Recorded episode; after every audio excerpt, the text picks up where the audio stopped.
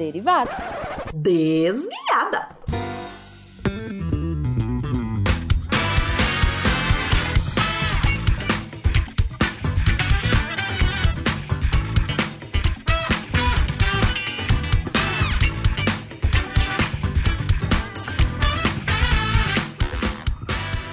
Bom horário, pessoal! Aqui é a Debbie Cabral, editora do portal, e atualmente a desviada responsável pela leitura de e-mails e comentários nos posts.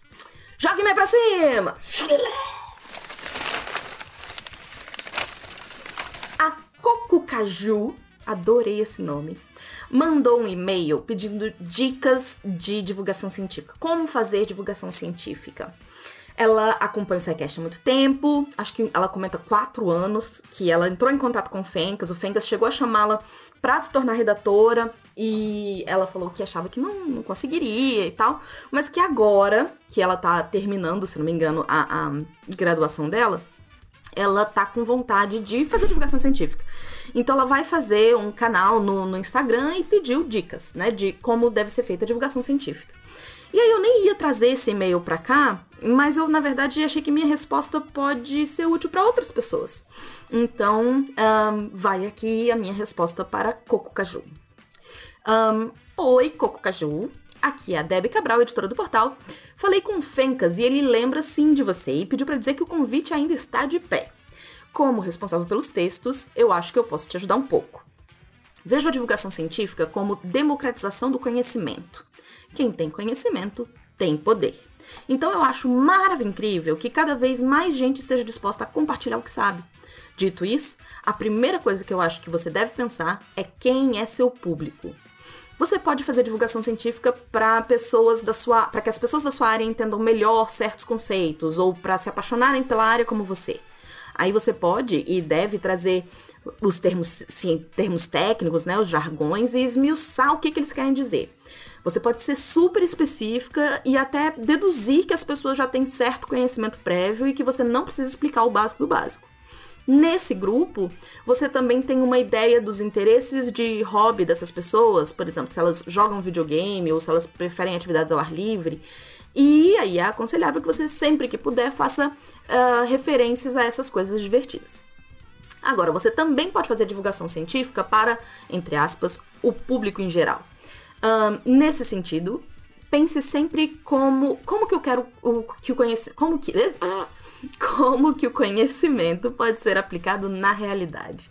Como as pessoas podem aplicar no dia a dia o que você quer passar para elas. Por que, que é interessante para alguém que não é da área saber daquele assunto? Trazer os termos técnicos para esse público uh, pode até ser interessante, uh, mas não tem tanta importância. E se você trouxer, tem que lembrar sempre de deixar claro o que que você quer dizer com aquilo. Não suponha nunca que seu ouvinte ou leitor saiba os conceitos. Sempre vai ter gente de um grupo, de outro, que vai ser fisgado pelo que você está dizendo, pelo que você está fazendo. É, é, a gente não tem controle sobre isso, não dá para saber exatamente uh, o todo mundo que vai, vai te ouvir, mas eu acho que escolher um dos dois focos predominantemente é importante. Um, Acho que é isso. E é importante usar uma linguagem que não seja rebuscada nas duas situações. Mas isso eu deduzo que você já saiba. Um péssimo exemplo, ok. Um, quanto ao convite, convite para escrever para o Deviante, aí aqui vai a parênteses, vai a minha meu catim, né? Minha propaganda para todos que escutam o Desviada. Um, a nossa proposta é de seis textos por ano. Não é muito, gente. Uh, a gente não publica textos esporádicos, tipo, ah, eu tenho um texto aqui, você quer olhar? Um, quer publicar? É, é um texto e nunca mais, ou um texto a cada um ano, isso não, a gente não publica. Uh, escrever para o portal é entrar para uma equipe de voluntários. Então, se você que está ouvindo, assim como a Coco, que eu mandei no e-mail, se tiver interesse, pode mandar o primeiro texto para o meu e-mail, débora.cabral.lima gmail.com.br ou pode mandar para o contato arroba também, e eles me repassam. Aí eu olho, dou um feedback, fa faço sugestões e já passo as datas da próxima entrega dos textos. De novo, seis textos no ano não é nada, gente. A gente tem um período probatório de três textos para que as pessoas se acostumem com a pegada do portal, para ver se as pessoas conseguem manter o compromisso. Mas aí depois disso você tem o seu acesso para o WordPress. Então, assim, quem tiver interesse, entra em contato. Uh, vamos para o segundo e-mail. Tiago Brasil trouxe um comentário sobre o SciCast 240 de cronofarmacologia. Boa tarde, galera do Deviante. Acabo de ouvir o episódio 240 sobre cronofarmacologia, o que está bem e que, o qual está bem bacana. Nem sempre eu ouço os programas na ordem, como parece claro. Queria apenas fazer uma observação, pois em determinado momento do programa foi mencionado, pelo BAC, se não me engano, que a Anvisa está regulamentando o uso da substância melatonina. E isso não é verdadeiro. O episódio é de 2018, mas isso não mudou desde então. Essa substância tem sido manipulada por farmácias devido a liminares obtidas por empresas que a distribuem. Não há medicamento registrado no país com a melatonina, de forma que sua eficácia e segurança não foram comprovadas, o que, por consequência, impede sua manipulação. Sou fã do trabalho de vocês há alguns anos e aproveito para parabenizá-los. Ouço normalmente o SciCast, o Chutando a Escada e o Fronteiras no Tempo conteúdo de muita qualidade em vários campos do conhecimento e que traz ciência sob vários ângulos da nossa rotina. Um abraço a todos, Tiago. Obrigada, Tiago. Esse feedback, de novo, é incrível. E é sempre bom a gente ter um, correções, né? Se esse foi o caso, muito obrigada mesmo. Então, um, para quem um, né, tá ouvindo, lembrar que a melatonina não tem eficácia e segurança comprovadas. Vamos pro SciCast! SciCast 399 de pornografia. Vamos lá. Rafael Menezes comentou: convencional, comum, padrão, ordinário, tradicional, principal, popular. São algumas palavras em português que podem substituir mainstream. Essa risada é minha, mas ele também colocou eu confesso que eu comecei a ler esse, esse comentário e eu fiquei, ah, meu Deus, o que que, que que vem? Por que, que ele tá sendo assim tão. Não, ele só tava dando exemplos de mainstream. Uh, gostei, Rafael, obrigada. E aí ele continua.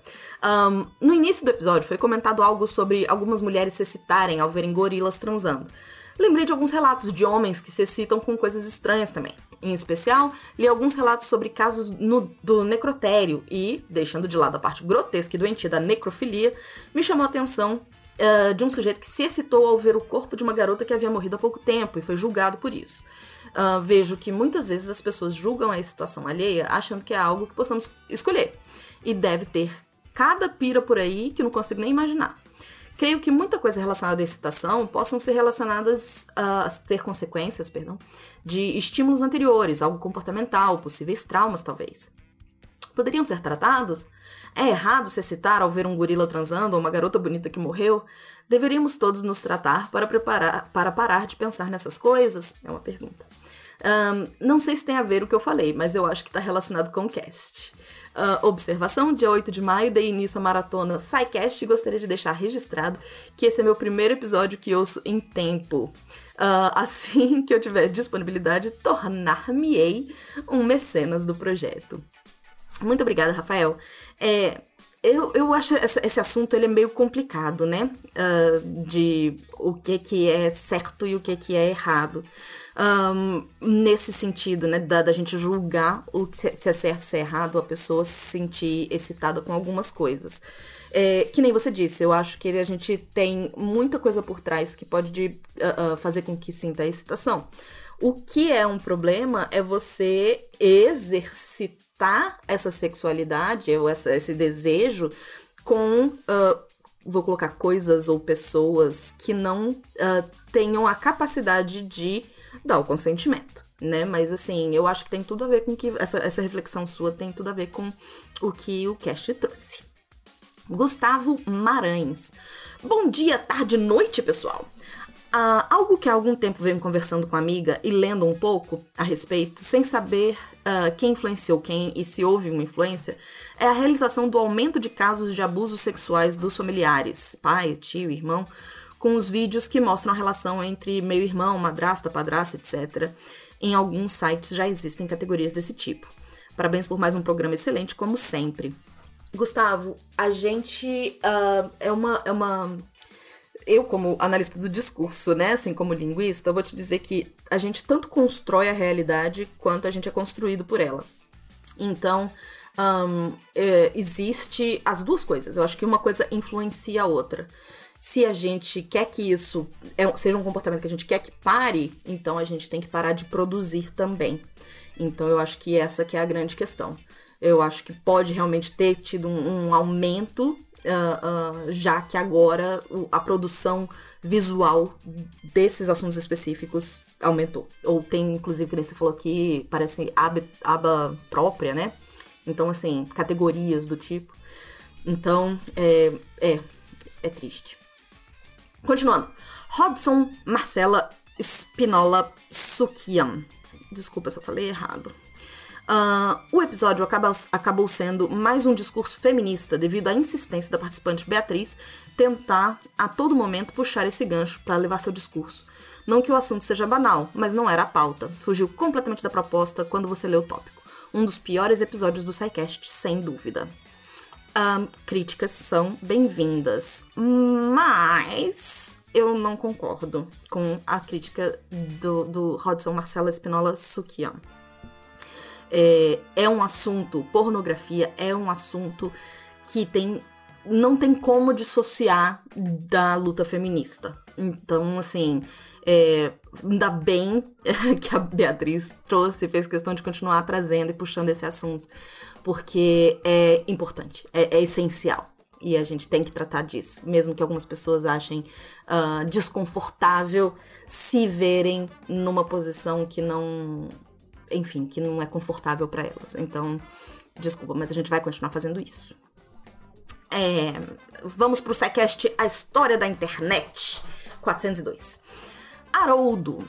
Tava procurando um dia desses algum app do SciCast falando em história de algumas religiões, como o Islã ou o budismo, e só achei sobre cristianismo. Tudo bem que a gente tá falando de história da internet, mas ele usou o História D para poder fazer o comentário, gente. Deixa, deixa disso aí. Seria interessante se vocês fizessem mais apps sobre história de religiões gigantes, como Islã, budismo, etc. Bom, Haroldo, é, falei com o pessoal da história, tem uma pauta sendo feita que tá gigante, então assim, provavelmente vai ser dividida em vários, como é super comum na equipe de história, um, que vai incluir o budismo, se eu não me engano. Uh, e o Fencas também me disse que já tem uma, uma, um cast gravado que deve sair no Natal, ou próximo do Natal, sobre religiões um, não monoteístas. Então, é, fica de olho porque tem coisa vindo por aí. Obrigada. E aí o Haroldo continuou comentando. É, realmente todo avanço, ou a maioria, uh, do avanço tecnológico global se inicia por, por causa de uma guerra. Nunca tinha parado para pensar nisso. Eu adoro essas pessoas que na metade do trem que estão ouvindo vão lá e comentam. Por favor, continuem comentando. Fabrício Carim.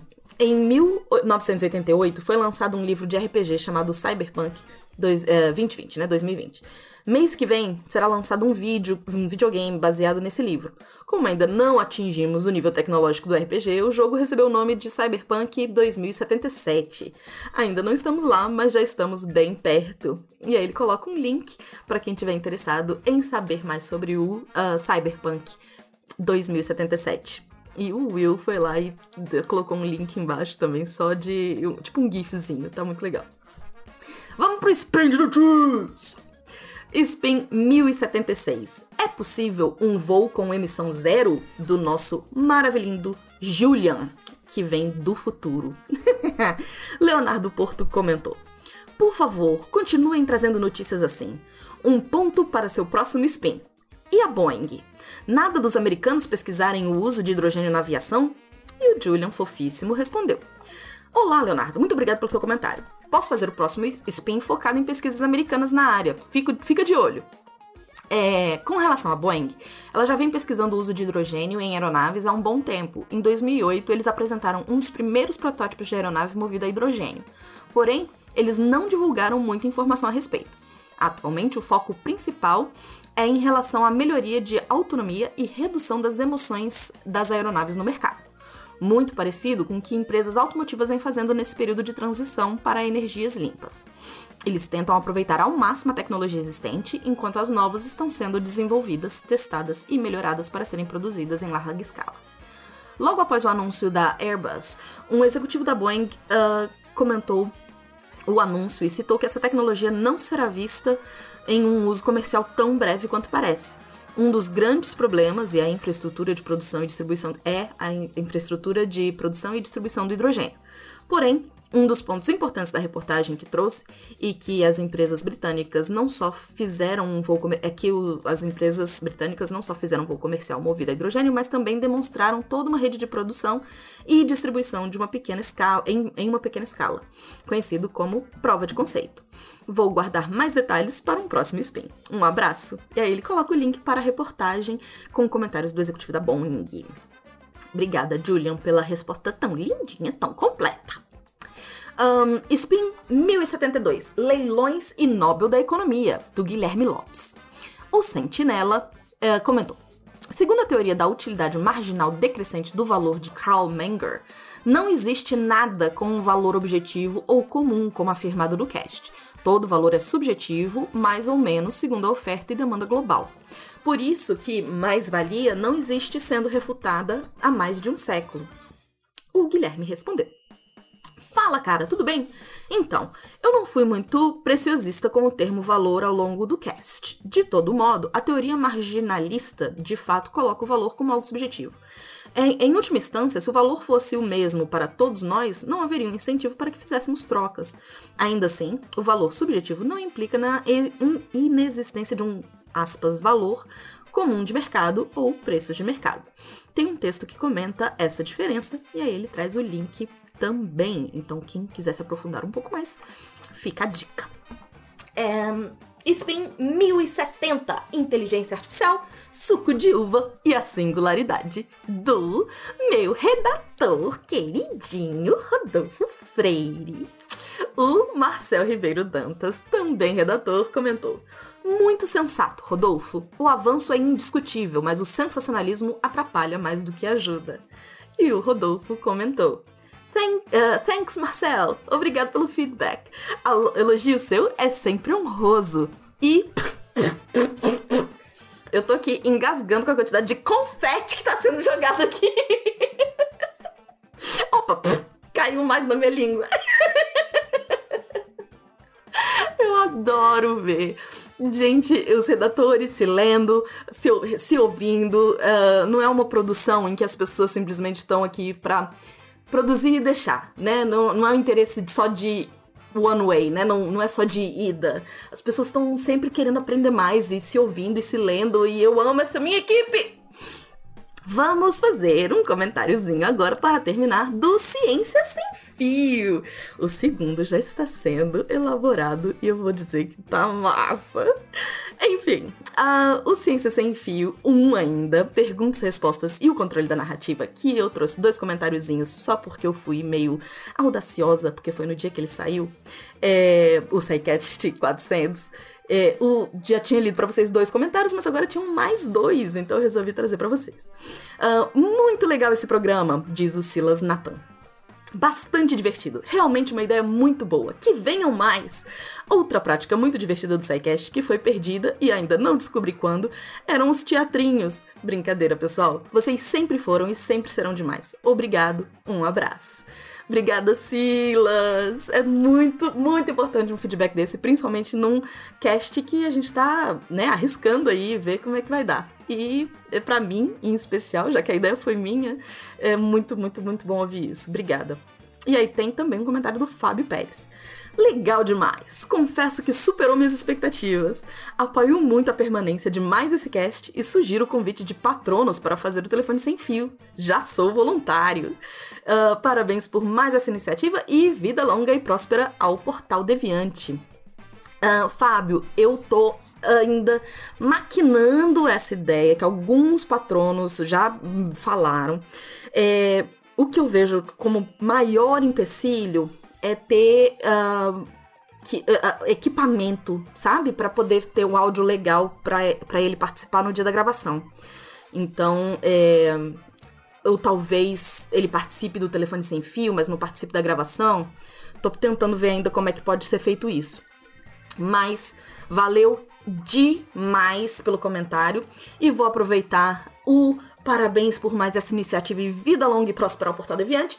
Estou fazendo aquele vizinho com meus dedinhos separadinhos e vou dar tchau para vocês. Até a próxima!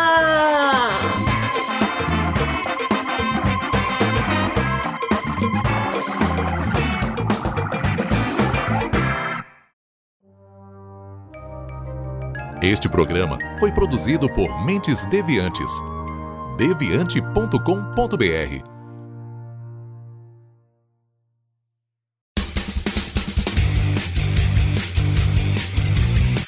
Cortes, edição de podcast.